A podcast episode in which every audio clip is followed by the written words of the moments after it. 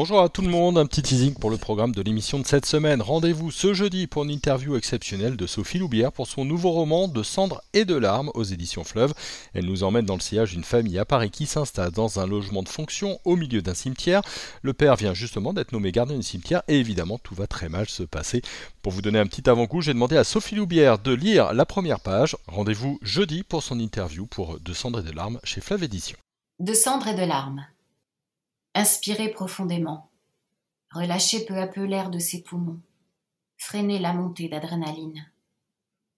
La toiture et la charpente n'étaient qu'un intense brasier. Sous la visière rabattue de son casque, Madeleine ne distinguait ni l'une ni l'autre dans l'épaisse fumée noire. Seule perçait la flèche enrobée de flammes. Par un escalier enclavé, trente kilos d'équipement sur le dos, tirant un long tuyau relié au fourgon d'incendie, elle rejoignait la première unité sur place avec sa brigade. Vision d'apocalypse. Personne ne connaissait l'origine du sinistre. Chacun se retenait d'y voir un signe. La caporal-chef Madeleine Marat déploya ses hommes. On établit les lances. Jet droit, puissance maximale. Enrayer la propagation, abaisser les flammes. Quelque chose était à l'œuvre. Un mauvais feu, solide et vicieux, dont le parfum âcre se répandait bien au-delà de l'île de la cité, jetait sur ces hommes son lasso.